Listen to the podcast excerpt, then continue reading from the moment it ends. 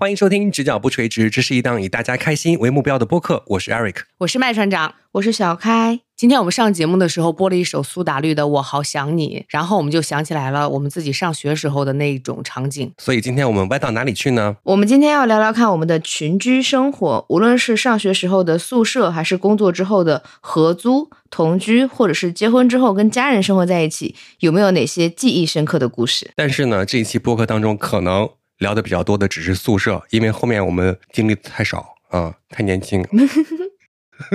开始之前，大家一定要订阅我们，对，在小宇宙上订阅我们，在苹果播客上给我们五星好评，这样呢可以让更多的朋友找到我们。也不要忘记关注一下我们的微博，叫做“直角不垂直”，因为我们的话题都会发布在上面，欢迎大家给我们激情投稿，给我们发私信。那我们开始吧。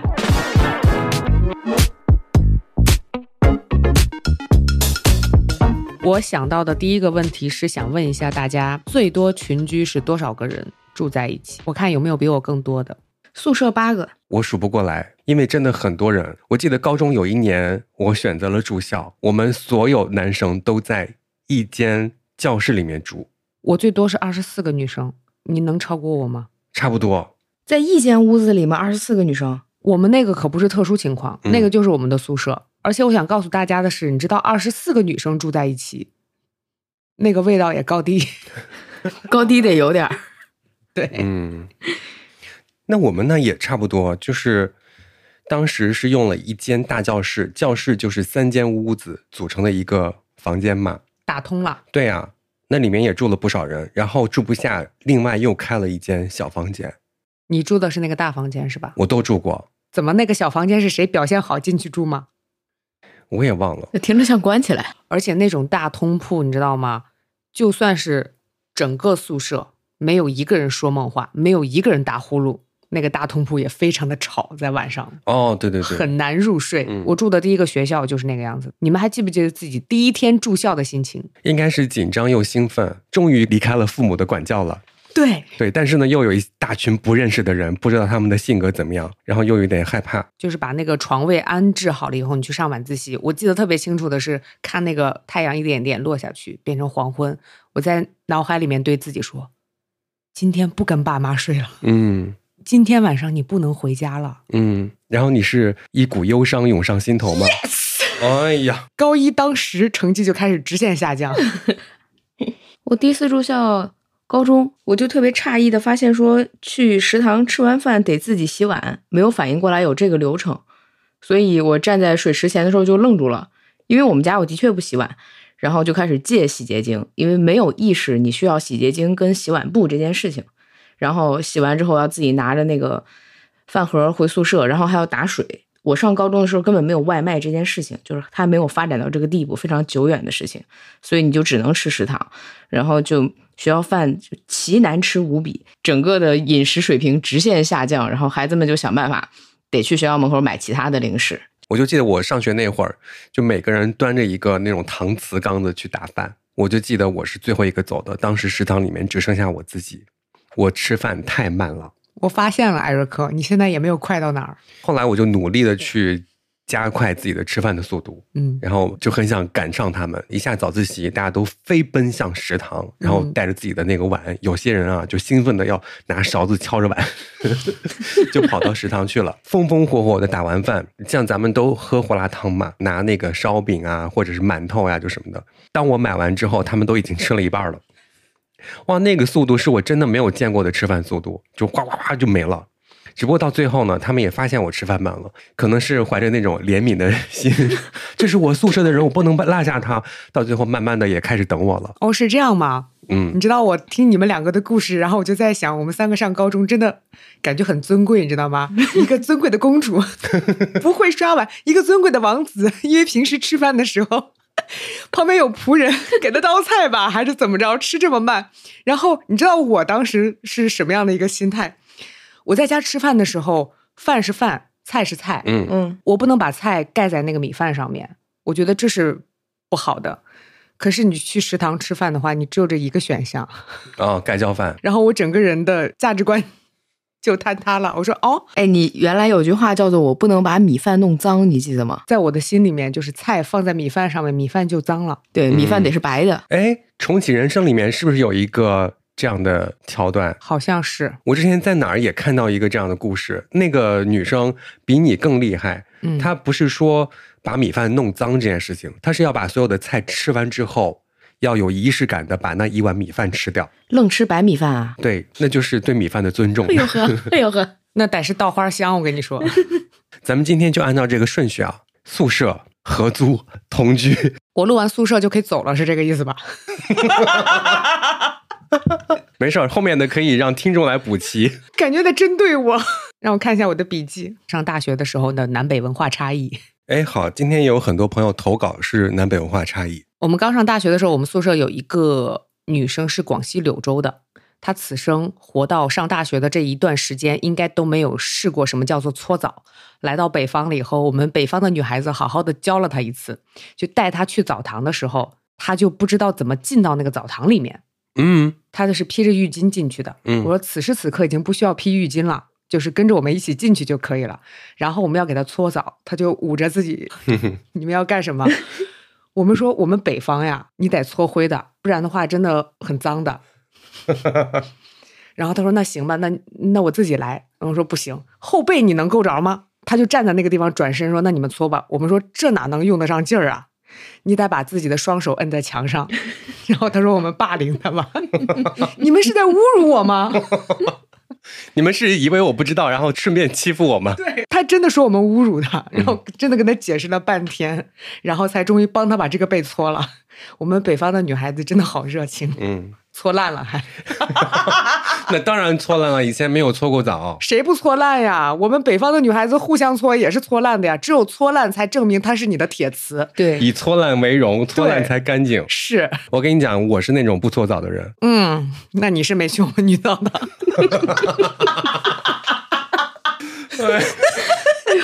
怎么？如果我去了之后，我还得双手趴到墙上，然后背撅起来给你们？艾瑞克，待会儿录完播客，我就给你搓一搓，感受一下我们北方女孩的热情。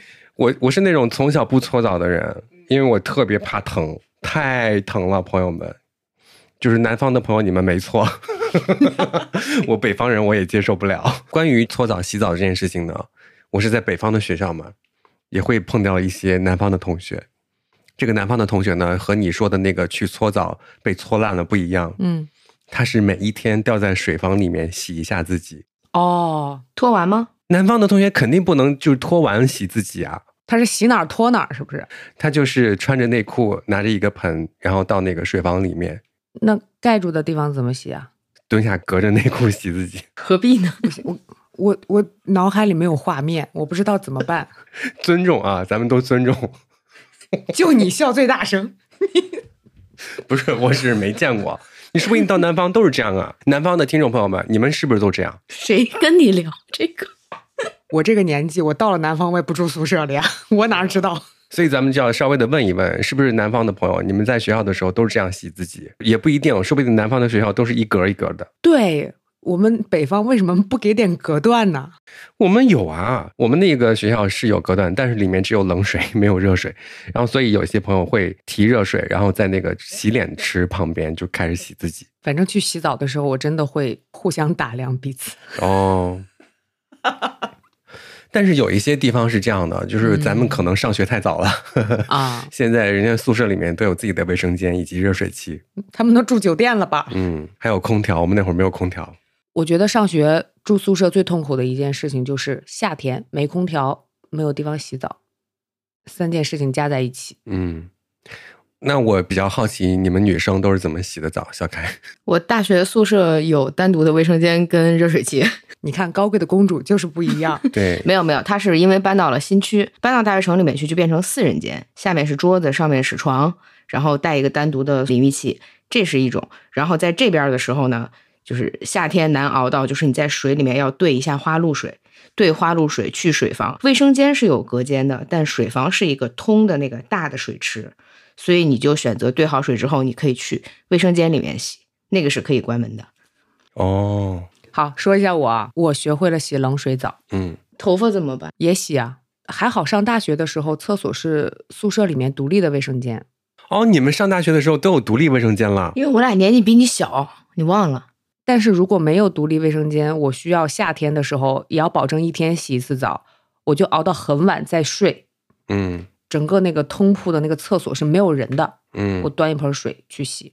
学会了洗冷水澡，不搓澡可以，得洗吧。我就记得我们那个时候是这样的，我们上学的时候楼层比较高，嗯，大家在同一时间都在洗冷水澡，都在水房里面扎堆儿洗澡，所以那个水压呀供不上。哦。所以 我们那层楼是没水的，你只能端着自己的盆下楼去。去哪儿洗啊？去别人水房啊？操场吗？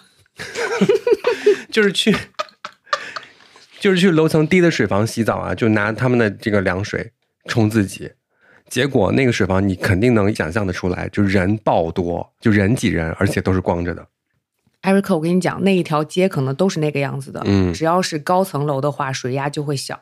你记不记得我上高中，你上大学是一条街？嗯，我们上高中的时候也是那样，高层楼是没有水压的。我在六楼，所以你们也要下楼去洗澡。对，我们那会儿就是这样子，你不能拿着衣服吧，到那儿也没地儿挂，所以大家都是 准备好了啊，就是脱完了，端着自己的盆，有些人会遮一下，然后就你遮吗？我的我 我忘了。那他就没辙，他笑就证明他没忘。要去他们的水房排队，你想想看，就那个时候大家都，你又没有穿衣服，还要在那边端个盆排队，是一个多尴尬的事情。这时候南方的朋友可能又听不下去了，天哪，居然有这种事情！在别人去冲的那一瞬间，把自己的盆啪放到那个水龙头下面接满水，然后再开始泼自己。等一下啊，嗯，那你们排队的时候盆放哪儿？端着呀。是端着还是扣遮挡？应该都有吧。眼睛都在水龙头上，也没有在 交流，也没有在交流。对对对，没有在比是吗？哎呀，我以为会比。天哪！不是啊，不是男生就比较好胜吗？哦，我还没有想到这一点啊。哦，是吗？嗯，那估计别人有在跟你偷偷比。哦啊，有一个朋友也投稿了这个洗澡的事情。南北。对，也是南北问题。他说，人生唯一一次的宿舍生活是工作之后，自己休了一个月的假去北京学习。最开始是抱以享受人生第一次宿舍生活，也要交到好朋友的那个心态去的。在一天舟车劳顿之后呢，迅速调整状态，热情的和宿舍里的其他三个男生聊天。但是隐约感觉不太对，很难形容是哪里不对。等到第二天上完课回宿舍之后呢，他就发现，哎，有两个男生今天没有洗澡。但是南方人一直听闻北方的朋友不太冲澡，要洗就得去搓。想想啊，就是十二月份大冬天的，一天两天不洗也能理解。但是在北京的这一个月，我都没有见过他们去洗澡。后来得知其中一位室友事后查出了皮肤病，他就觉得说：“您这一个月不洗澡都要包浆了，怎么可能没有皮肤的问题呢？也没有换过衣服，即便在吃完火锅、涮完羊肉之后也不洗。”加上他们也很爱抽烟，并且很爱在室内抽烟，臭上加臭。哦，那段时间呢，他在睡觉之前还曾经搜索过床头吸氧仪。为什么？就是不想闻那个味儿，是吧？对，而且每次呢，就是睡完觉早上肯定会有口气，每次起床的时候都是抱着衣服跑出去穿。他同行的其他同事啊，就说你太夸张了，因为他同行的女同事看到他在客厅干呕。直到他这个同事来到宿舍门口，问他要电脑处理公司事情的时候，感觉到了他的不容易，并且在微信上说了一句“心疼你”。我觉得这是个例吧，应该算是个例。但是我听到他就是脏成那个样子的时候，我想起来我们上大学的时候，如果周围真的有人很长时间没有洗澡，我们就互相开玩笑说，在他头顶敲一下，然后就会有一个壳 掉出来。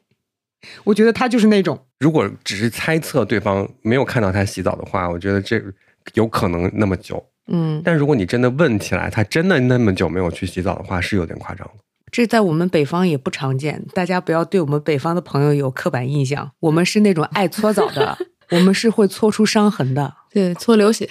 我们也天天冲，但是该搓还是能搓出来灰的。你要不要今天晚上试一下？我不，太疼了。他怎么就不搓澡呢？我不，我是南方人，别不要搓我。我想试试，我觉得现场就能搓出来。你知道吗？有些人还那样子。我上学的时候，有一些女同学，她是这样子，她说：“哎，我们最近买了一个沐浴露，叫搓澡神器。当年每个人都得有一支那个，她也借给我用了。嗯，我也试了试。她说你不用费劲儿就能搓下来。我一用就知道，那肯定搓的是它本身。对，那是他自己变成了一个泥儿，根本没有显得自己很干净。人呢？” 还是得搓出伤痕，才能看着干净。该爱的就爱，该恨的就恨。哎呀，然后有很多开始聊奇葩室友了啊！我看到有好多那个还有私信呢。这位朋友他很有意思，他说我很羡慕我老公有这样的室友。上学的时候给他洗衣服、洗袜子（括号手洗）、晒被子、买饭，就很贤惠。我也看到这条留言了，我当时想给他回复，但是忍了忍算了。嗯 嗯，但要怎么测呢？你看，虽然什么都没说吧这一段，但是大家都明白什么意思。是不是不能说快逃？你知道有这回事吧？你有那个袋儿吧？啊因为我有那个袋儿，我也有，可以借你用。还有朋友跟我们私信说，宿舍里面的学人精真的很烦人，我买啥他买啥，是偷偷拍照搜同款的那种。如果你是大大方方要链接也可以，这样子我们还可以变成好朋友嘛？你喜欢我的东西，你夸奖我，对吧？但是悄悄的拍照搜同款，就给人的感觉很难受。冬天的时候，我穿了某款大衣，搭配了黑色连体毛衣和靴子，其实很简单的搭配，没两天它就连包都一样，一模一样的搭配就出炉了。一样到什么程度？其他室友从背后看，总是把我们认错，就非常的苦恼。哎，这特别像那个微博的高仿账号，哎。对，就连你生活的一切都要抄一下哦。对，朋友们，我们在此做一个提醒，你可以搜一搜自己的微博名字，看看有没有那种微博名字后面加一个杠或者一个点儿的那种账号。嗯，那个就是准备冒充你去骗别人的。我们的微博叫做“直角不垂直”，你要看见一个直角垂直了，那个就不是。在我们这边，直角是不会垂直的，垂直不了了。我们这儿不直。嗯嗯。还有一个可以引出我马上要劝退的一些事情了。这位朋友发私信说，高中四人宿舍晚上有泡脚的习惯，然后有一次，好，这这个不这个不聊，先说下一个吧，觉得有点恶心。他说这个宿舍晚上抽风关灯听张震讲鬼故事，本来大家各自在床上听着听着，大家坐下来坐成了一圈，又过了一会儿，手拉着手，最后听完手拉手去上厕所，因为厕所在走廊的另外一边。哎，你说到这个在宿舍里面担心害怕这件事情，我相信就很多朋友都有话要讲。嗯，我们那个时候还流行讲一些鬼故事，就是校园传说就什么的。我们那个时候是上大学，我们有一节摄影课，全班要一起看一个香港的鬼片，我到现在都记得，最后是鬼没有死，所有人都死了。我最害怕这种恐怖片。嗯，然后从那一刻开始，每一个宿舍只要有一个人去厕所。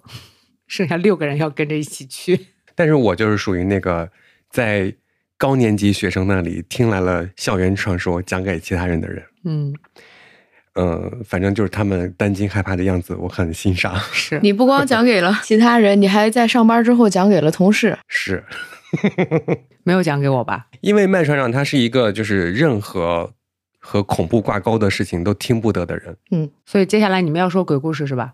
不说呀。你要害怕呢，你就先去隔壁，我讲完叫你。但这其实不是鬼故事，不是很害怕。我我觉得保险起见，还是让他先去隔壁也行。他不用去隔壁，这件事情有什么好害怕的？让我看看你给我发的什么。你不要拿你的那个，对，你是天花板，我是踢脚线，他在地下室。哦，我特别害怕。他说：“我先给你念一遍，你看你害怕吧。”那啥，你听啊，你听这个啊，就是当走过那个大桥的时候啊。走了啊！哎呦，真的走吗？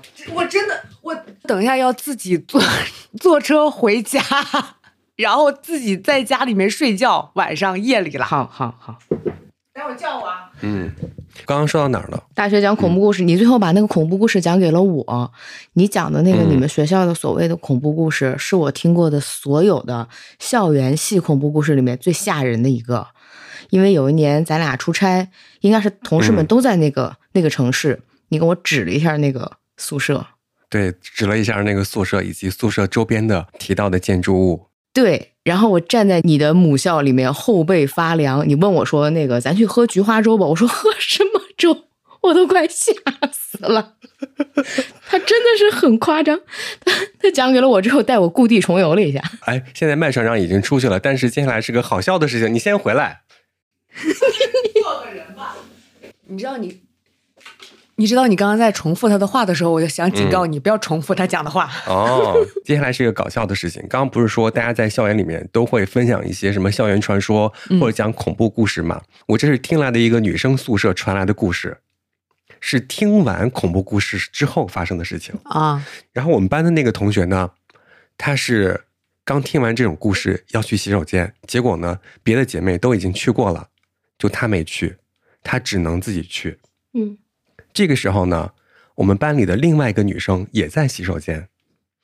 以前学校的洗手间，大家应该有那种印象啊，就是如果不是现在宿舍自带卫生间的那种，你要到走廊的一头去有一个公共卫生间，是一格接一格的那种，而且没有门。他听完这个故事，他害怕，然后他就说：“那我敷一张面膜，让自己舒缓一下，再去上厕所吧。”他就敷着面膜去了洗手间，就好死不死。我们另外一个女同学正在那儿蹲着，她也刚听完他们宿舍的鬼故事。这个时候，飘忽的过来了一张敷着面膜的脸，她就吓得跌落了卫生间。这是我们第二天上课的时候听到的故事。嗯，深夜看到一个人敷面膜真的很可怕。我小的时候连那个鬼丈夫都不敢看。你想想，那个鬼丈夫不就是一个人敷了一个面膜吗？哎，那个女生也像麦船长一样，也是那种我们班所有同学当中应该是最胆小的那个。然后她也特别容易腿软。嗯，就平常我们就是在课堂上分享这种故事的时候，她就会说：“天哪，我的脸麻了！天哪，我的腿软了！”她就会直接说出来。你想想那天她正在蹲着。天呐！对，来了一个 白脸。我跟你说，真的是怕啥来啥。你越胆小，就这种事情总是找上你。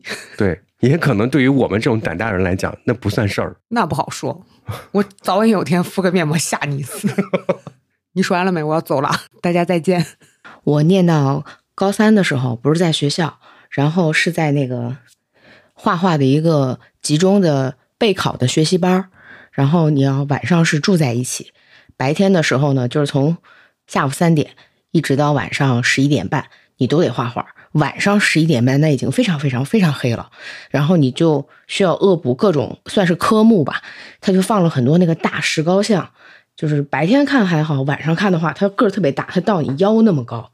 然后 那些石膏像，教室里得摆的有十几个，然后它还会有那个模仿的人体标本的东西，你要去学骨骼和肌肉。白天就有点瘆人，然后还摆了特别多，每人一个大的画架，跟人差不多高，所以那个教室你看不太清楚，就是一块一块一块一块的分的，就是乱七八糟的。晚上你要先关灯才能锁门嘛，你一关灯，那个是没有窗帘的，月光洒进来，那些石膏像就无比的吓人，就那些石膏像都有了自己的生命一样的。有了自己的打光，对，就很像活的。然后我们选择的办法就是，那个所有男孩呃，石头剪子布，谁输了谁最后关灯。女孩就在男孩面前就先走，因为我们是最后下课的那个艺术楼里面，你要走过一盏灯，关掉一盏灯，等于说你背后永远是黑的。那个走廊的灯光就是昏黄的，墙两边挂满了所有的那些，算是画坛巨匠吧。梵高啊，莫内啊，就是那些东西，然后挂他大头像，上面写的有字儿，但是你晚上就会觉得很害怕，他老看你，你就觉得我们全部挤在一块儿，大家挤着往前跑，然后走走走，就是每天都经历这样的生活。突然有一天，就是我们班有一个特别特别皮的那个男孩，他就说：“他说我的那个家门钥匙落在画室里了。”我们说：“那你自己回去吧，你也别害怕，我们就在楼下都等你。”四层楼记特别清，然后我们就听见。哀嚎从那个 走廊里头传出来，然后大家都吓得一身白毛汗，但是你不能不管他，所以就我们全全部的整个夏令营的孩子一块儿上去救他，顺着那个楼梯往上跑，跑到那个走廊的时候，我们就看不清前面是怎么回事，因为里面是黑的。但是最前面的那个男孩就冲进去的那个男孩又开始尖叫，然后我们就更害怕了。据他们说，当时那个男孩坐在地上，旁边有个非常高的白影子。这个时候就灯开了，大家的尖叫就都停下来了。那是校工在锁门，他碰见了校工，然后他自己看见那个白衣服的校工，他很害怕。那是个老大爷，他以为是那些石膏像走出来了呢。我们那个那个夏令营流行讲所谓的鬼故事，因为天南地北哪儿的小孩都有嘛。然后我们讲完之后，就没有人敢睡觉，没有人敢躺下。一张铺能坐四个人，我们就全部那么热的夏天，就在那挤着坐着不睡觉，然后挤着说说小话打瞌睡。然后有一个那个山东的女孩坐在最靠近门的地方，她坐的时候，她就跟我们说：“你你你让我让我坐里头吧，我害怕，因为不想挨着那个门。那个门是那种木头门，就是你风一吹就咯噔咯噔咯噔响，就是那种门。然后呢，后来就有人敲门，又是开始开始尖叫，因为是强迫熄灯的。”你没有灯，然后最后就听见门口老师说喊什么喊，就是那种查寝的老师，太害怕了，太害怕。就小时候那一次夏令营，真的是不想再经历了。就是整个的恐怖高于学校宿舍的那些恐怖，唯一没有超过的就是你讲的你学校的那个故事。回头大家有兴趣的话，我可以把我们学校那个故事再回忆一下。我现在已经忘得真的差不多了。我深深的。刻在脑子里，我可以帮你回忆。没想到出现了校外人士比我们更了解自己学校的鬼故事。嗯，包括你说到的那栋建筑物，我可以很精密的表达出来。因为你当时让我看它的时候，我是没有设防的。你说拐过去咱看一眼那个地方，我给你指一下那个宿舍。他说你回头看，就是那个。吓死！我现在要给你报告一件事情：我们学校的这些东西应该都已经拆完了，也搬到新校区了。但是呢，我准备。等会儿再用卫星图看一看那个东西还在不在。如果那个东西真的还在那，那就真的特别特别的吓人了，那可能是真事儿了。我刚刚听见这个客厅传来一声呀，他听见了。接下来就是先给大家打个预防针。好，现在才是真正开始的时候啊。对，它是简单的，我不讲细节了，讲细节我真的怕有人害怕。长年累月以来，在天南地北的同宿舍住的孩子们身上听到的恐怖故事。走跨江大桥，车往前开，路边是有人的。车开过去，后视镜看，一片白茫茫，什么人都没有。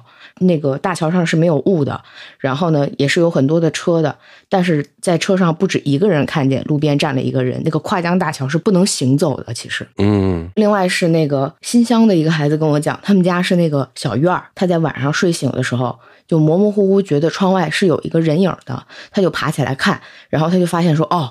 这是明天准备往那个麦子地里放的那个稻草人一样的东西，可能是他奶奶先扎好了放在那儿，然后他是竖在院子里面。第二天早上起来，他到他们家的麦子地里面就问说：“那个昨天不是已经扎好了吗？”然后他们家大人说：“谁弄那个了？没有人弄那。”他说：“我昨天看那个场院立好了呀。”然后大人都吓坏了，因为那个东西底下是一个尖儿，它是立不住的。它是只要扎进土里才行，你平常怎么放它都要倒放。全家没有人弄那个东西，所以他看见的可能是人。天哪！啊，不讲了吧？到这儿了，我我怕他们害怕。就各种这样的吧，就是比方说路边你看见一个一定是人家不会丢的东西，你就别捡啊，就之类的意思。反正各种。好了，可以了，我觉得。我觉得够了吧？不能再讲。够了，够了，够了，够了，够了。回来吧。那我要评价两句吗？我来评价吧。嗯，吓人。我听见雕塑都不行了，因为你说关键词，我这边会脑补。好吧，来说一说那个在宿舍里面有没有一些代表性的人物？我们宿舍里面有一个代表性的人物，非常有那种生意头脑，从大一开始就开始做生意。嗯，就相当于在我们宿舍里面开了一个小卖部，又有火腿肠，又有那个方便面。他甚至服务特别的好，他会。借我们的那个水壶都打满开水，晚上谁来买泡面的时候帮别人泡好。那这个有服务费吗？没有啊。他的这些东西是从哪儿进的？我不知道。那你真的一点商业头脑都没有。对。那反正肯定有差价可以赚吧？就是慢慢的，就是他后期还倒卖过自行车。那你从他那儿买过啥？可能就有时候吃泡面就就吃了，因为他有时候还会跟别的同学。呃，生气是我们会提前把那个开水都用完了，他就生气。那我怎么给别人泡面呢？我要做生意呢。啊，你们好过分呐！但是我们都是一个人一个水壶啊，里面有我们的水壶，以为今天就我自己用他的水了，谁知道大家都用了。于是后期又有了那个热得快。热得快这件事情，每个宿舍都会有吧？我特别害怕那个东西，我觉得它一定会在我的壶里爆炸。我应该是最后一个，实在没有办法的情况下，我会使用热得快。如果说我能去打水，我一定会去打水的。嗯，我是那种人，我就特别害怕爆炸。但是水壶的确也在我的手里面亲自爆炸过。就你拎着它的时候，嗯，你们经历过吗？没有，因为我是从来不去打水的人。你不喝热水？首先不喝热水，其次就是刚刚说那个洗头的时候都是用凉水，冬天也是。所有的事情都敌不过去打水这件事情，对给我带来的痛苦。去打水也是被别的朋友逼着去的。你们宿舍有什么代表人物吗？我们宿舍有一个处女座的洁癖，他洁癖到什么地步啊？那个牙刷用够时间了，那个牙刷他不用的话，他拿那个牙刷刷厕所，他会为我们刷厕所，哎，还不是坐便。哇天啊！我们的那个厕所洁白。反光，他真的特别的好。美中不足的是，借我钱总是忘还。现在还清了吗？他是真的忘了，所以我就真的敢提醒啊。说到这个借钱这回事情，我那个在毕业前夕有一个 同学室友吗？共事过一阵子，嗯，就是我们那个床位好像一直空了一个啊。有一阵子来了一个其他班的同学，然后在我们毕业的时候，他还没有毕业，找我借钱。你借了吗？借了。哇，你也有这种时刻，嗯，你有这种纯真的时刻，没还吧？没有，有。我们宿舍典型的就是带饭这件事儿，有一个人从头到尾，应该是我跟他大学两年宿舍吧，没有去买过饭，他不出现在学校食堂。学校那个食堂是要充饭卡的嘛？他的做法是用你们的卡，我回来给你钱，他也不办饭卡。我们一直都不知道为啥不愿意踏进学校食堂这件事情，但是他也只能吃食堂，因为周围还是乡村。就什么也吃不到，就是那种。你们宿舍里的这个人，该不会是我吧？你觉得你会是那种不办饭卡的人？也是老让别人给我带饭。我真的不喜欢出门，我那个宅男气质啊，从大学就开始了。但我跟你讲，我会是这样的人，我特别希望别人给我带饭。嗯，但如果比如说我跟小开是一个宿舍的，嗯，然后他说我要去吃饭，谁让带饭？大家都说带饭，然后我看他要去的话，我会说那我跟你一起去。哦。对，你是这样的，我也有过这种时候。你会下意识觉得说他要拿很多，我要跟他一起去，对吧？还有就是我知道他们不会去，然后刚好咱们两个一块儿去吃饭，会有这种小心思。那咱们三个如果住一个宿舍的话，那我就不用下楼了。咱们三个住一个宿舍，点外卖就行了。咱们两个就会给艾瑞克带饭，然后我们就会去吃番茄牛肉锅，专门用那个白水给我煮回来牛肉带给我。有朋友说。毕业当晚在宿舍喝到夜里三点，大家放声大哭，不舍各奔东西。四幺七宿舍是我人生最珍贵的一段存在，比老公都重要。这老公听见之后会是一个什么样的感觉？老公的确有的时候不是很重要，我认为。关键是你也没有。就是因为不重要嘛。哎，说到这个毕业散伙饭这件事情，咱们可以开一期这样的话题。我的特别抓马，我的也很抓马，谁不是呢？哎呀，太多事情可以讲了。我现在想起来这个事情都发抖，这么抓马，先记到你的小本本里啊。好，接下来说说这个合租的事情。然后有一些朋友他们就投稿说，合租出的心理阴影可不可以说？他说那种毫无边界感的室友是人生噩梦。在读博士的时候呢。可以选择单人间或者是双人间，他呢也是因为自己胆小嘛，就所以选择了双人间。结果呢，被大他十几岁的室友反复 PUA，拿他的东西呢像自己的东西一样，还歪理一堆。举个例子啊，比方说。有一阵子感冒啊，那会儿药比较难买，他就拿了他唯一的一盒药。被我质问说为什么不告诉我的时候，回答说需要时我不在宿舍，等我回来他又忘了说，还理直气壮说我要是感冒了对你也不好。嗯，他说我一般感冒都是靠免疫力扛过去，要不是为了你好，我都不愿意吃药的。呃，我已经气到了，他自己说气到吐血，你让我们念这个留言的人也气到了。他说：“类似的事情呢，数不胜数。口头禅是，姐说你几句，你也别不高兴。嗯，看看他比我年纪大，又比我高壮，我也打不过，然后就选择了逃跑，远离了，就太懦弱了。我好后悔自己不会刚。好，我们现在从这句口头禅开始，你俩看有答案没啊？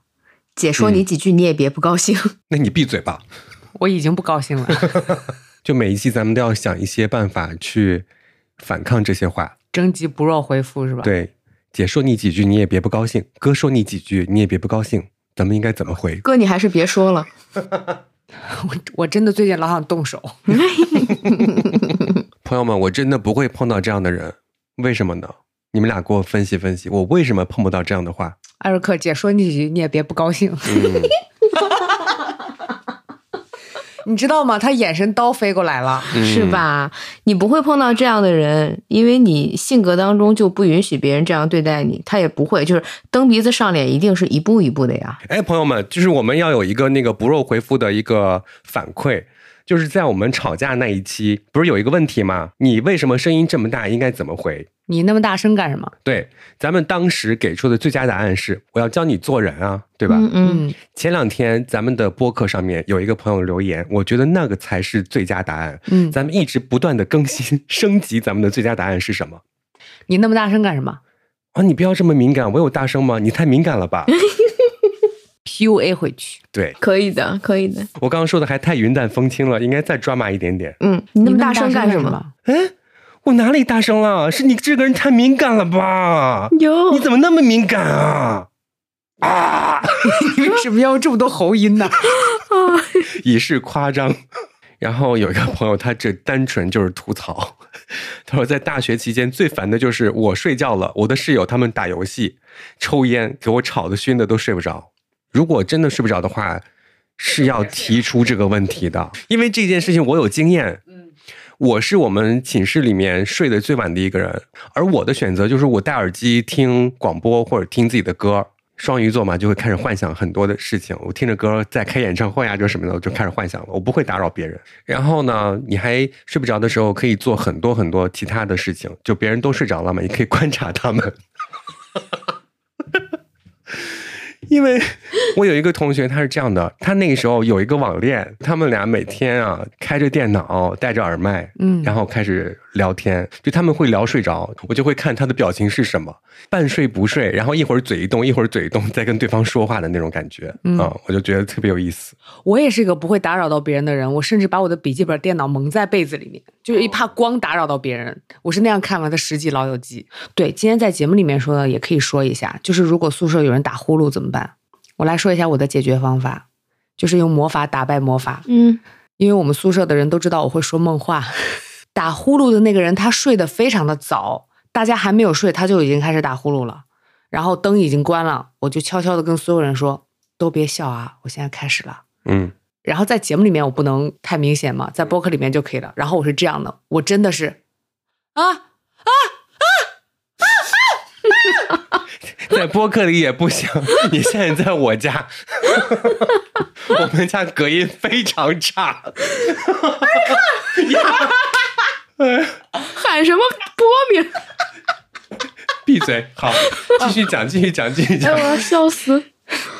然后就听见每个床都有那种在憋笑的声音，这样的声音。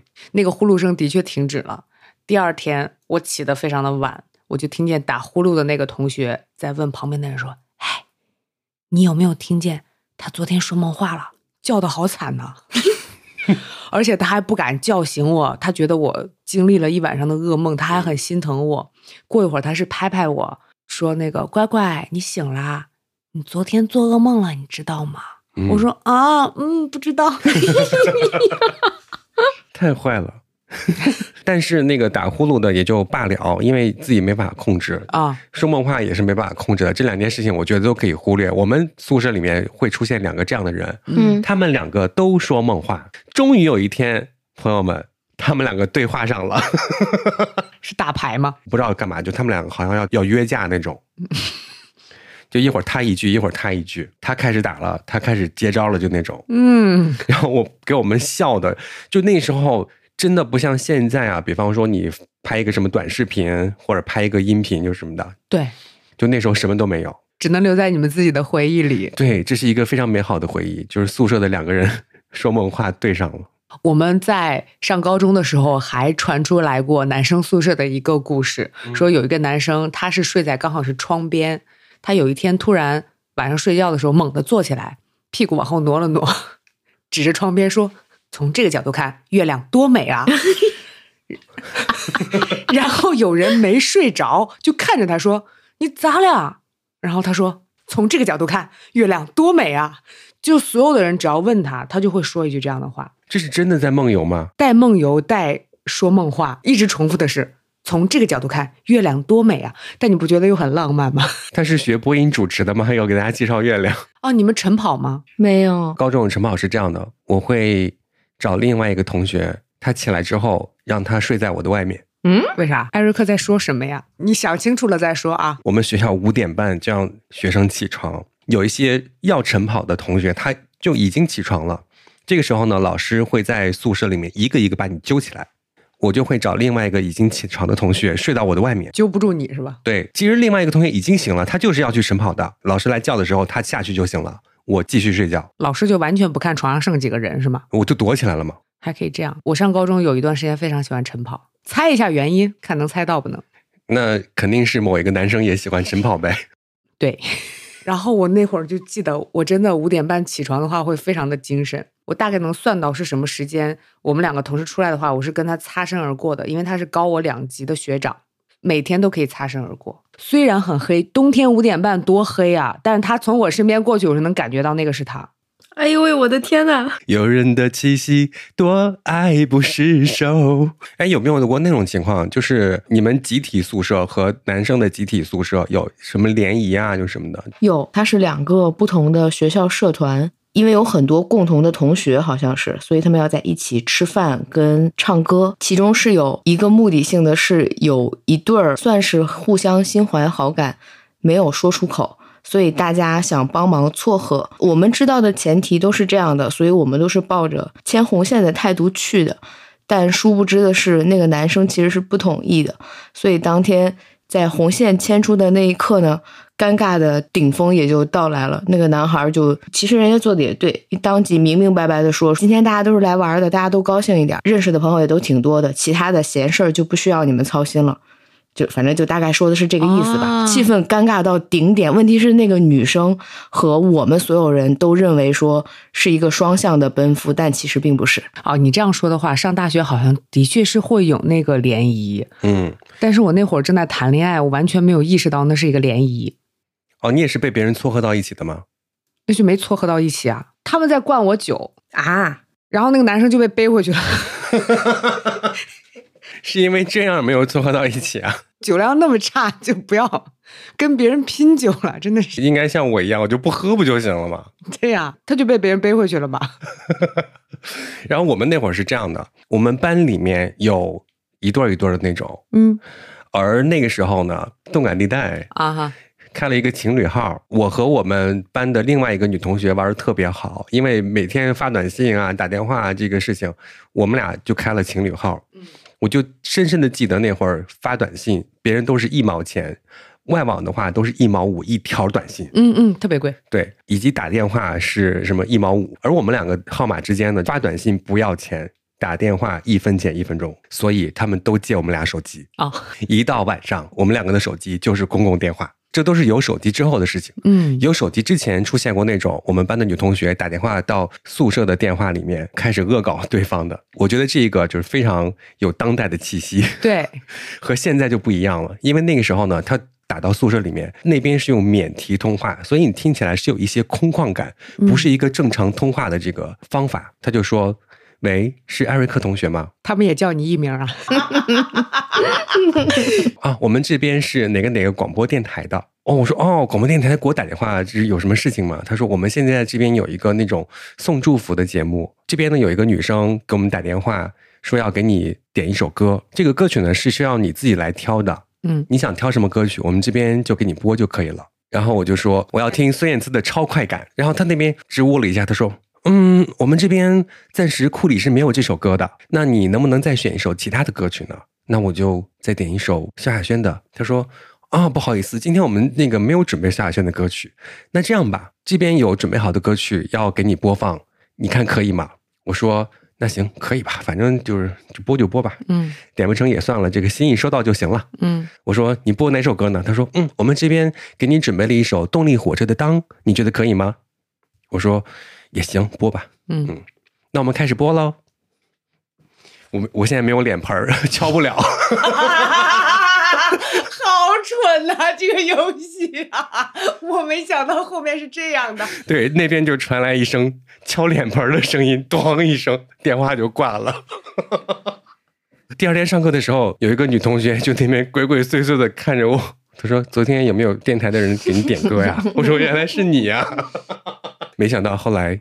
我在电台上班了，没想到再后来，他经常会对别人说：“我们库里没有这首歌。”哎，对，这都是住宿舍有的那些特别好玩的事情。嗯，对，那个时候我特别喜欢用三零幺打长途电话。哦，二零幺打本地，三零幺打长途，IC 卡非常的贵，一分钟四毛钱。哦，你记得好清楚啊！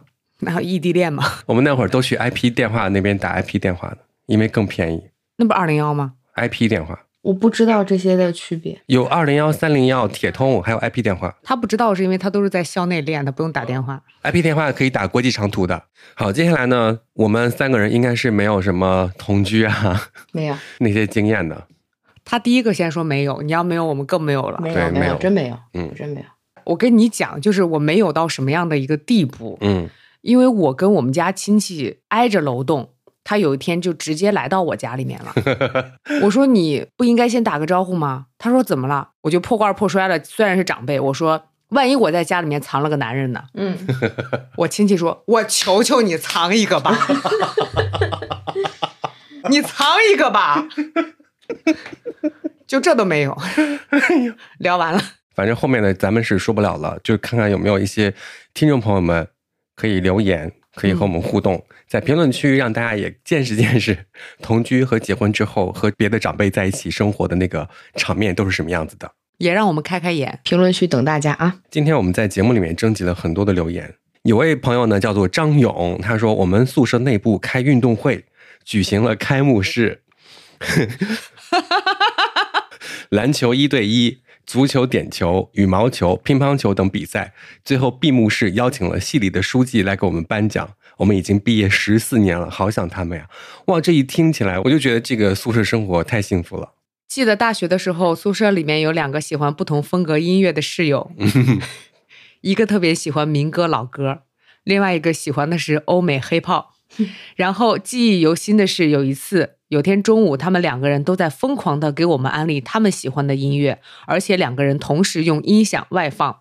然后我们宿舍左边是小贝楼，另外一边是 Nicki Minaj，梆梆啷梆梆梆啷梆，Baby，I got a super bass。我们四个被左右夹击，感觉要精神分裂了，就是两个人比起来了那种感觉。对，嗯，你猜谁赢了？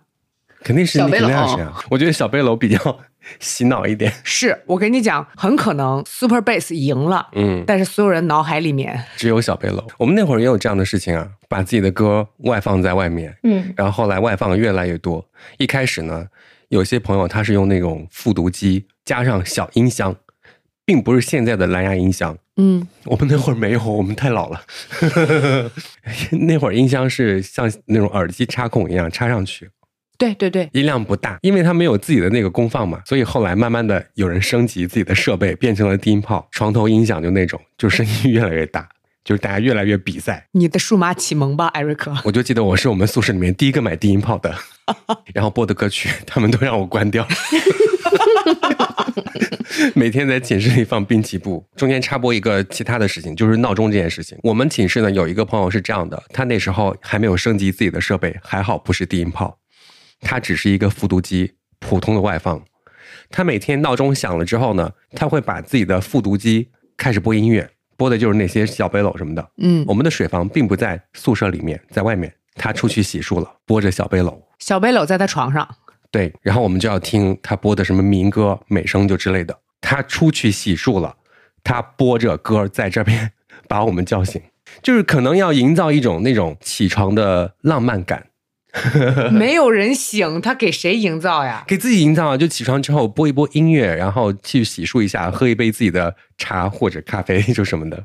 然后只不过他影响到的是我们，后来我们都会说他起床把他的复读机关掉。我会把他复读机掰掉。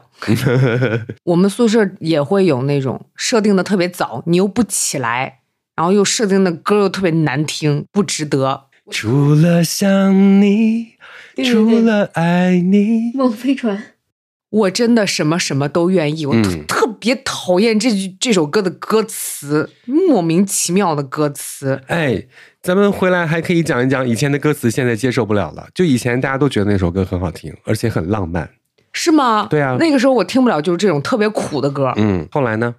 后来我也听不了呀，我从来就没有任何的一个时刻觉得我是需要受到这首歌的鼓舞，除了想你，除了爱你，我真的什么什么都愿意的这种鼓舞。你现在仔细想想这个歌词，除了想你，除了爱你，我什么都愿意，就只要不让我想你，不让我爱你都行。那他其实还是在想他和爱他呀。唉，后来那个同学还好吗？你只能说他，你也不能怎么样他。好吧，后来呢，我们寝室的那个装备大赛啊，愈演愈烈，他们想看电视。我们就对钱在寝室买了一个电视，哇！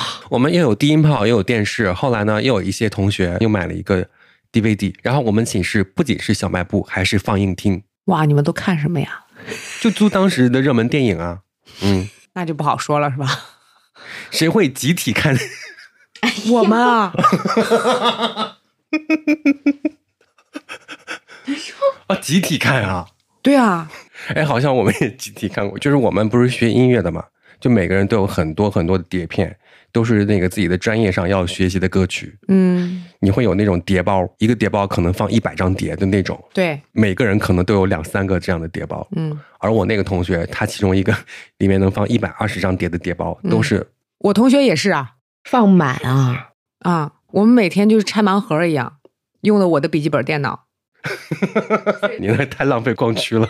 大家看的好认真，还会聊，对呀。就是现在讲回来，就我们那个寝室真的是大家的大乐园，就是隔壁的哪怕就别班的也都来。然后我就记得很清楚，有些就同班的女同学，她们也会点片儿，你知道吗？嗯 啊，对，你是点那个国度的，你还给我拉回去，你个鳖孙！说吧，点片儿啊。对，然后那段时间特别流行一个。韩国电影叫《色即是空》，你好到哪儿去了也不知道，你好到哪儿去了，艾瑞克？这不是一个喜剧吗？是吧？对，是喜剧。嗯，再看一遍。对啊，然后我的我的野蛮女友，嗯，然后《色即是空》、《重温流星花园》什么的，都会在我们 寝室的放映厅进行。就演着演着，就是再来一个泡面，一条龙服务。我真的要加一句，我的野蛮女友跟《流星花园》是一个，《色即是空》是另外的。我到现在都已经忘了，我就记得其中有一个桥段是那个男生，他就老盯着那个女生看，那个女生腿 突然岔开，把他就是正吃的饭弄出来了。对，何志远食堂吧，是不是？对，在食堂。那你知道我记得还有哪个画面吗？就是他们想吃鸡蛋，煎鸡蛋。哦哦，想起来了。哦，原来这。不是一个喜剧片啊！呀，所以我就说你好到哪儿了嘛。但是那会儿满大街都在演啊。我那会儿是上高中的时候看的，然后我同桌男生就对那部念念不忘，还跟我演了一遍。啊啊！他在给我演，他说：“你知道吗？那个里面那个女的就嗯这样。”一个男生一米九四。对，这也是一些美好的回忆啊。嗯，那会儿真的特别有趣，以检查男生宿舍卫生的理由来我们放映厅。哦。然后来看电影、吃小吃，就这种。我没有去过男生宿舍，回头咱们 做一期，我可以参观你的宿舍吗？你去过没？凯去过，味儿大不大？味儿大，去过好几个。下一期给你们聊。好，接下来到听众的故事了。J，请上麦。我群居生活，我的底线就是你不能拿我的纸，我的其他东西你随便用都可以，但是我的纸你是绝对、绝对、绝对不能碰的。我们宿舍六个人，大概我分了一个型，分分别为那种恋爱型、游戏型、社交型，还有那种阿萨型的。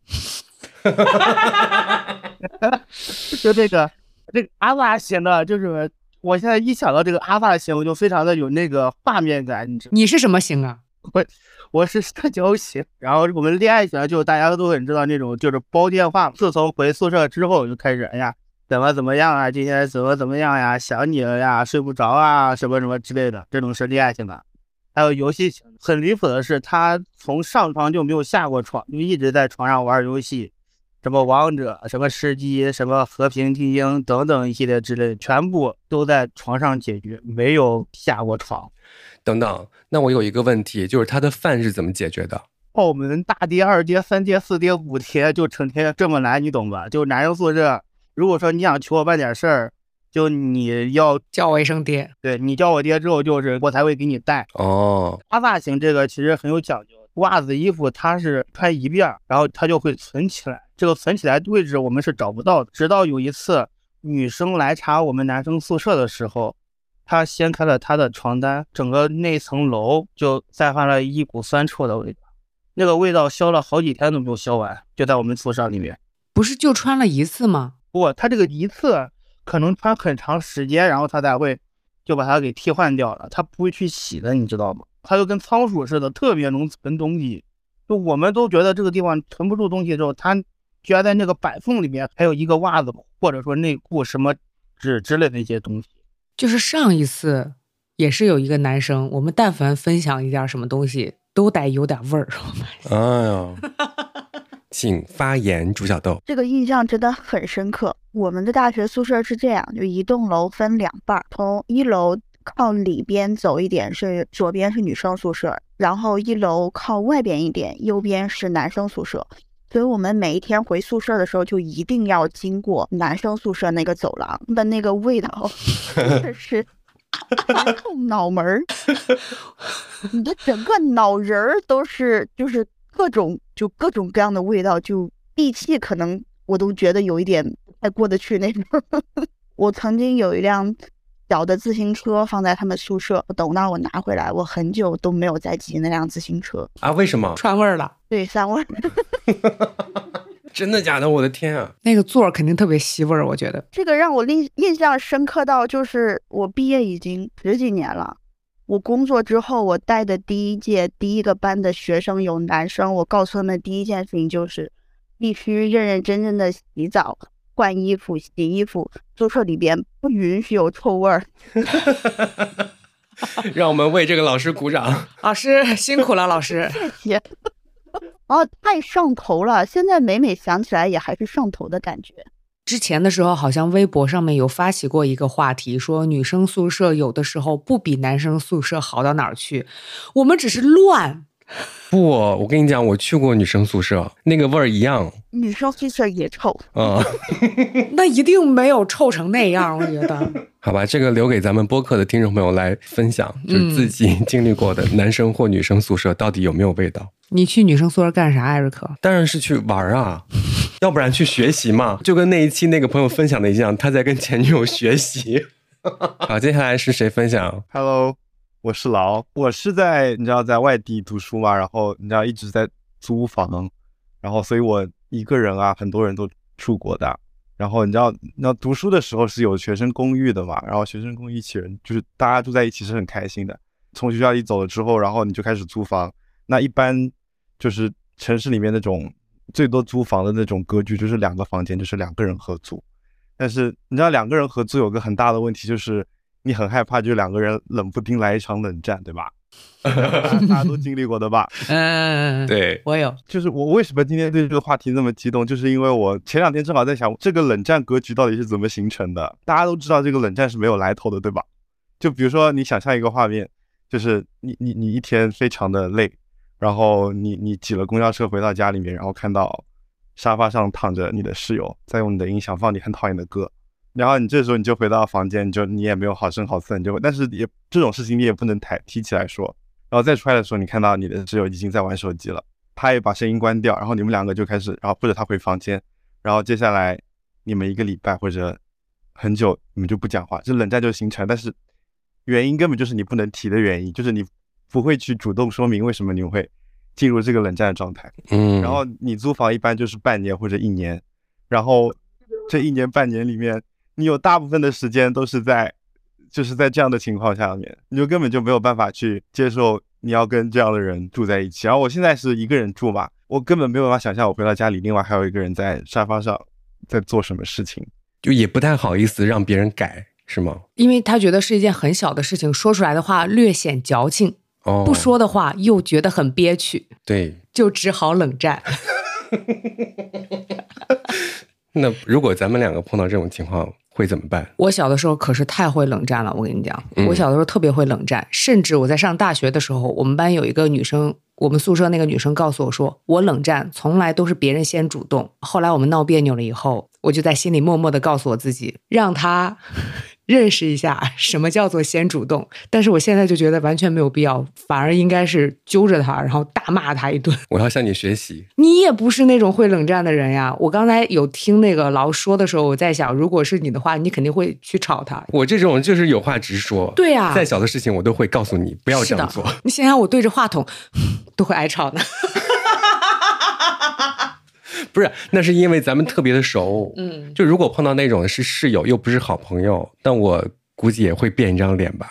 你会冷战吗？我会自己先把自己气死，然后气到不行的时候爆发。米娅说：“我特别懂这个冷战，然后我还会哭着跟对方说要化解，对方一脸问号。他说他自己冷战一分钟就会死的那种。哦，是吗？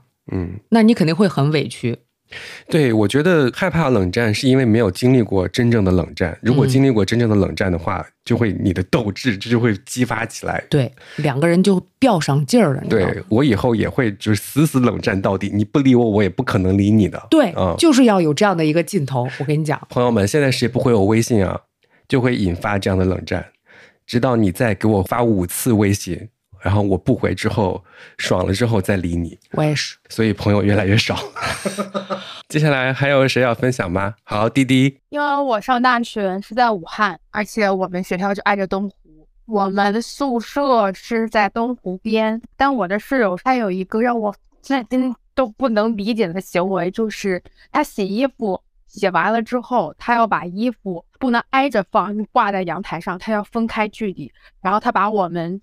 宿舍其他三个人衣服就是推到一起，这一是我最不能忍受一点。他不管我们衣服湿不湿、干不干，都要把我们衣服推到一一边，让他自己去穿。而且还有一点是，他在睡，我们在睡觉的时候，他五点半都要起来，他去跑步，跑完步回来，然后就开始打视频、打电话。然后我大学四年跟他吵过无数次架，原因就是因为他不能够理解我每一个人的睡觉心情。我们如果晚上在宿舍里头。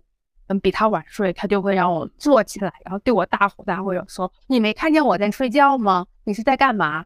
然后我说：“现在还不到关灯熄灯的时间啊。”然后那我要睡了，必须不能发出声音。这个事情已经困扰到我四年。我大一的时候就因为这件事情我吵不过他，然后我气哭了。然后我在门口，我们学校门口的那个酒店住过一个月，直到我妈。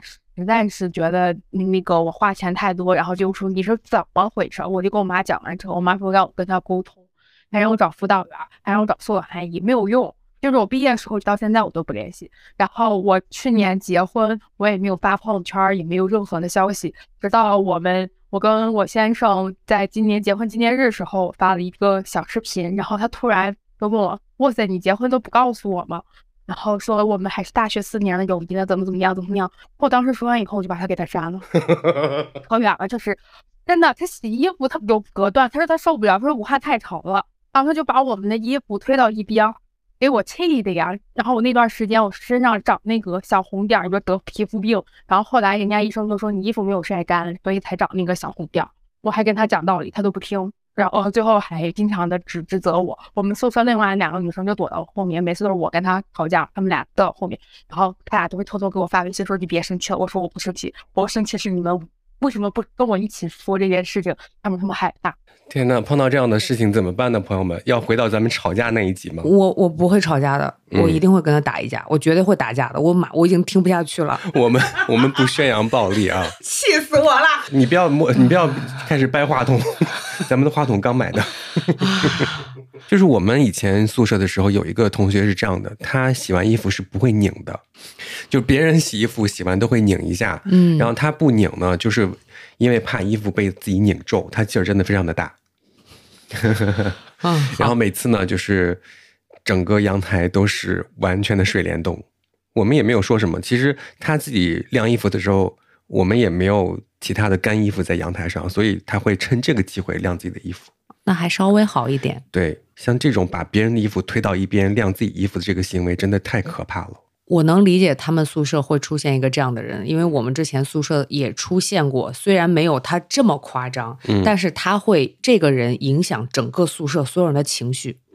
他会在考试之前和考试之后情绪变得非常的暴躁，突然不理任何的人。嗯，你跟他说话，他就会非常的急躁，然后拿话怼你，没有任何的原因，他就是这样的一个性格。虽然我刚才说话说的特别狠，但是我其实是一个特别怂的讨好型的人格。别人一这样子，我反而就会去安慰他，然后说啊，你没事吧？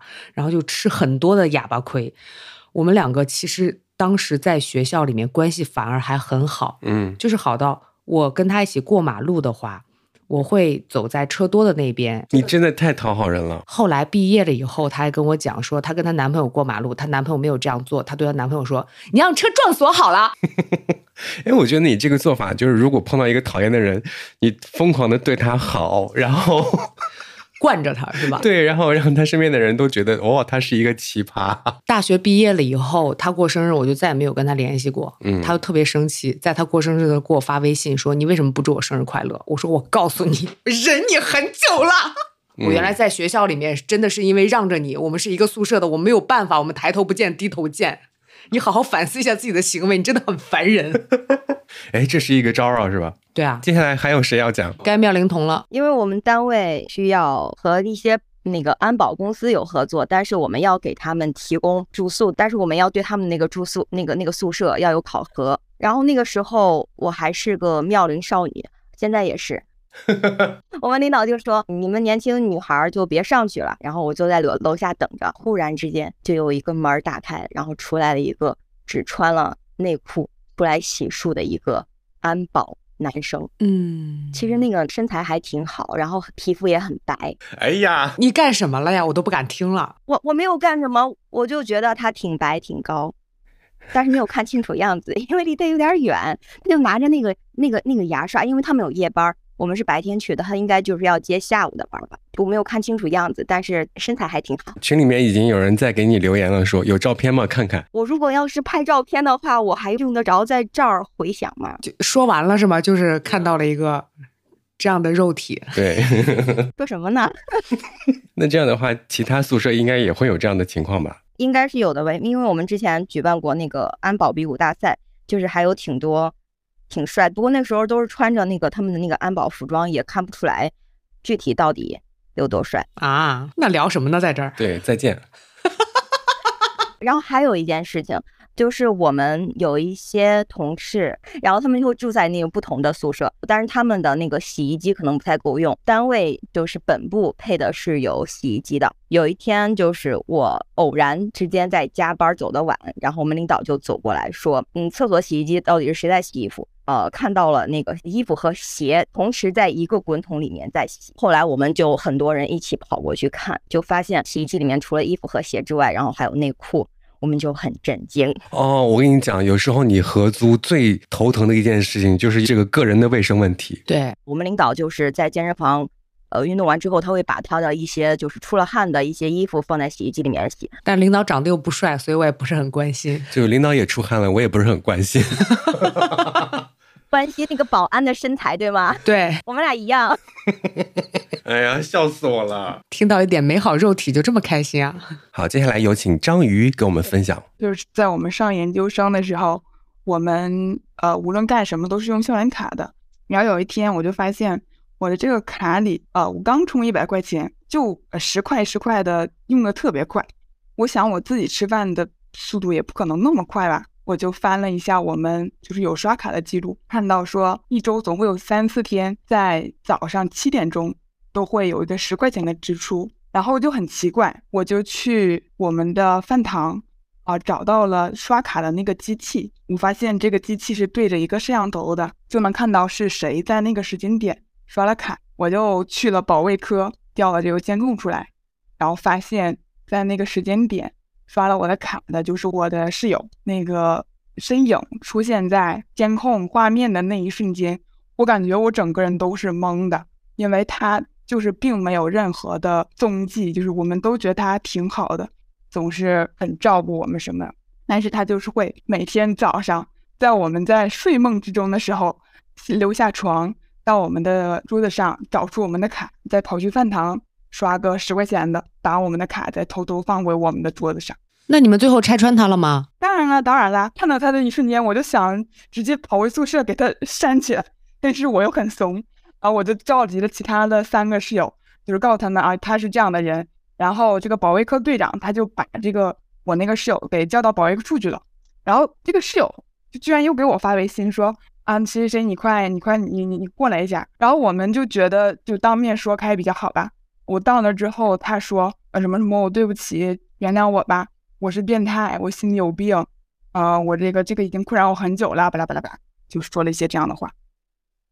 我们也没有说因为这个就心软，因为我觉得。如果什么事儿都能说自己精神有问题、心里有病来搪塞过去的话，那要警察干嘛呢？所以，就我们最后还是把他轰走了。那钱还给你们了吗？还给我们了，就是在我们能统计的范围内还给我们了，因为我们有好几个学期，但是那个季度只能查到这个学期的，所以就是能在我们统计的范围内。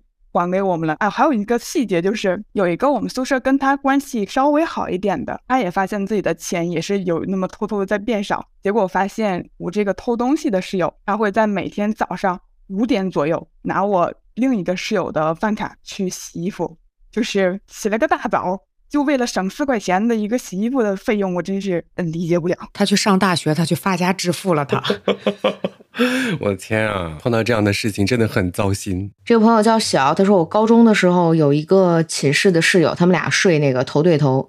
有天半夜的时候，对头的那个女孩就爬起来，仰着头，然后猛拍我的，拍的特别使劲儿，然后把我拍醒了。抬起头就问他说：“你干啥？”然后他就不吭气儿，问了好几遍他都不吭气儿，啪的一下。就躺下又睡了，他留我一脸懵，然后就吓到后半夜睡不着。关键是当时对头那姑娘脸色配着深夜的月色，非常的吓人，其实就是梦游，对吧？也有可能是刚刚麦船长经历的那一幕，可能是他打呼了。哦，对呀，他在装梦游。然后这位朋友叫做我走路带风，他说我的大学舍友在军训的时候啊，可能睡迷糊了。半夜两点多起来洗头，他的头发超级长，在洗完头之后呢，躺在床上晾头发，头发就垂在那个床外面嘛。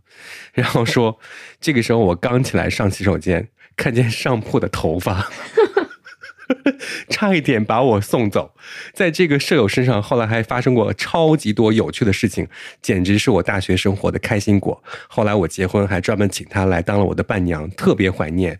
就今年六月已经毕业十年了。还有一个匿名的发给你的哦，对对对，想起来了，还有一个匿名投稿的，这个是我们认识的一个朋友。他说：“我的大学宿舍是四人间，但是有一个同学大一的时候就出国了，就一直空着一个床位。等到大四快毕业了，来了一位其他院系的女孩。那个女孩呢，有过在韩国留学的经历。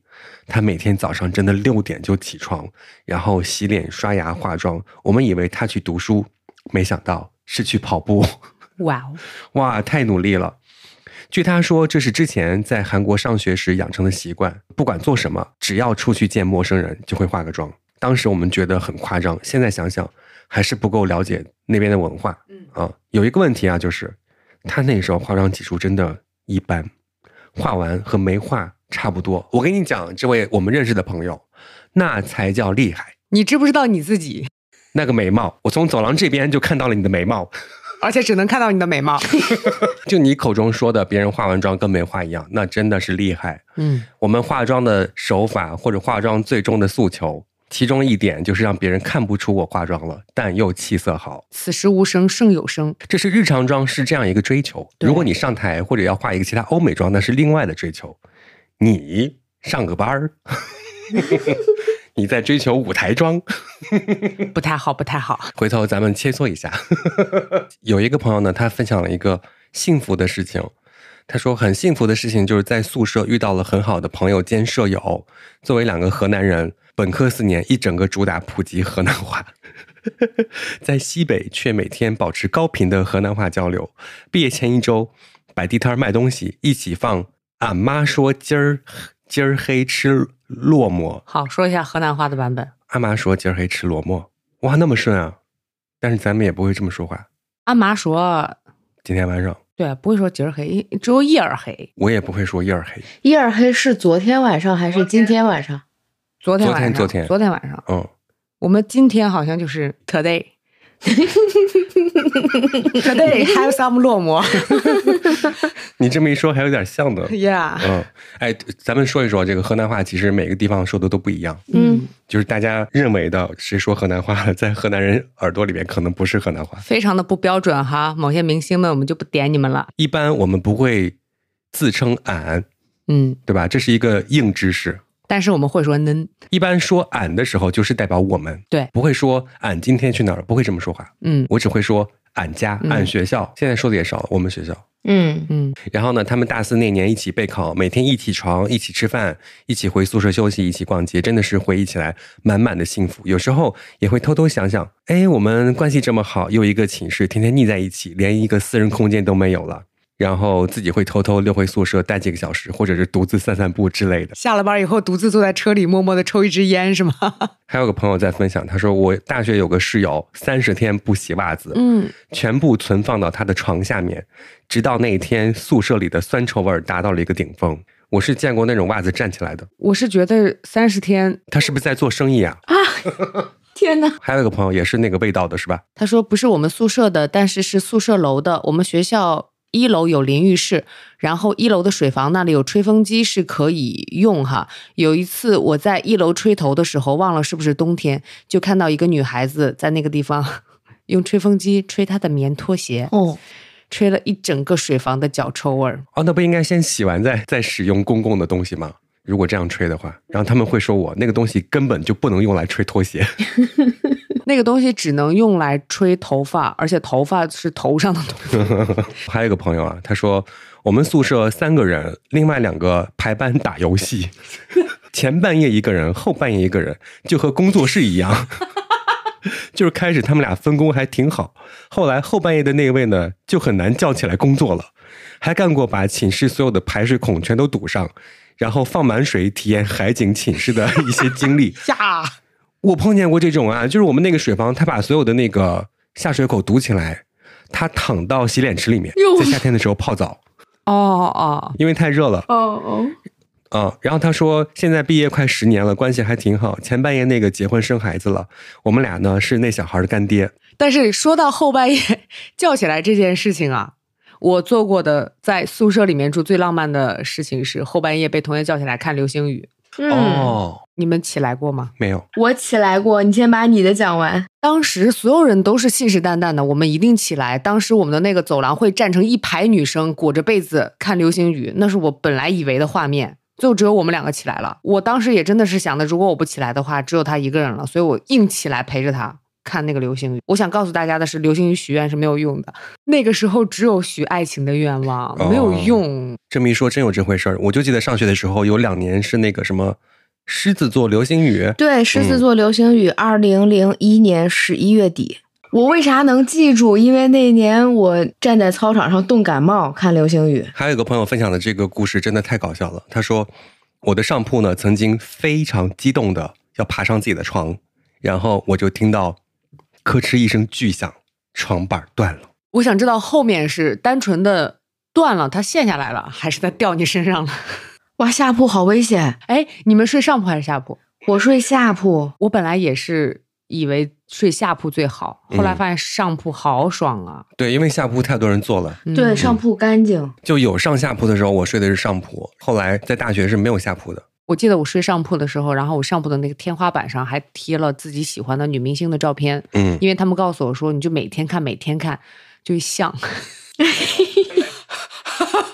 关于睡上铺这件事情，我也有一个就是特别小的故事可以分享。就高中的时候，不是要早起跑步干嘛的？有些同学他跑完步会回来继续睡回笼觉。这个时候呢，早读已经开始了。嗯，有些朋友他就会错过早读，在上课的时候再来。我们宿舍是正对着教学楼的，我们在教学楼是可以看到宿舍的窗户。他在干嘛呀？他在穿裤子呀。哦，他下来上课呀？还好。哎呀，就是我们可以清晰的看见他从床上爬下来，穿好裤子来上课。当时如果有智能手机的话，嗯，你现在已经是一个百万粉丝的大 V 了。朋友们，听我们播客开心的话，赶快订阅我们啊！我们现在正在寻求一个抽奖的方式，到时候看怎么抽奖。请让我们变成百万播客的大 V 吧！一万一万，先一万。那这么想下来，在群居生活当中，还是有很多快乐，也有很多的争吵的。群居生活结束了以后，会给你一些经验教训吗？嗯，给我的经验教训就是要多拍照。现在的朋友们一定要多拍视频。以后就红了。给我的经验教训就是，还是要把胆子练起来，嗯，然后独居。给我的经验教训是，相处总能帮你留下一些人，然后再帮你离开一些人，是对的。然后住在一起是一个很好的去迅速分辨是否合适在一起的办法。对，所以一开始想和不认识的人合作的话，最好是个短租。对，一天，一天那叫，那叫。那样的确也是可以很快。不要再 不要再增加我的工作量了。好的，如果喜欢我们的节目的话呢，可以给我们写邮件 no no angle at outlook dot com，或者关注我们的微博直角不垂直，可以给我们发私信。我们每期的话题也会发布在上面，希望大家可以激情投稿。对，其实我们现在啊，就是特别希望大家给我们留言评论。有很多朋友在评论的时候就说特别好笑。主播会点进去看他有没有订阅，所以小心一点。嗯，要么你别轻易留言。订阅啦，回头我们抽奖，真的。嗯，我们 CD 很多，奖品准备好了。嗯，那就这样吧，拜拜。好，下次见。这期好好听啊，如果都不剪的话。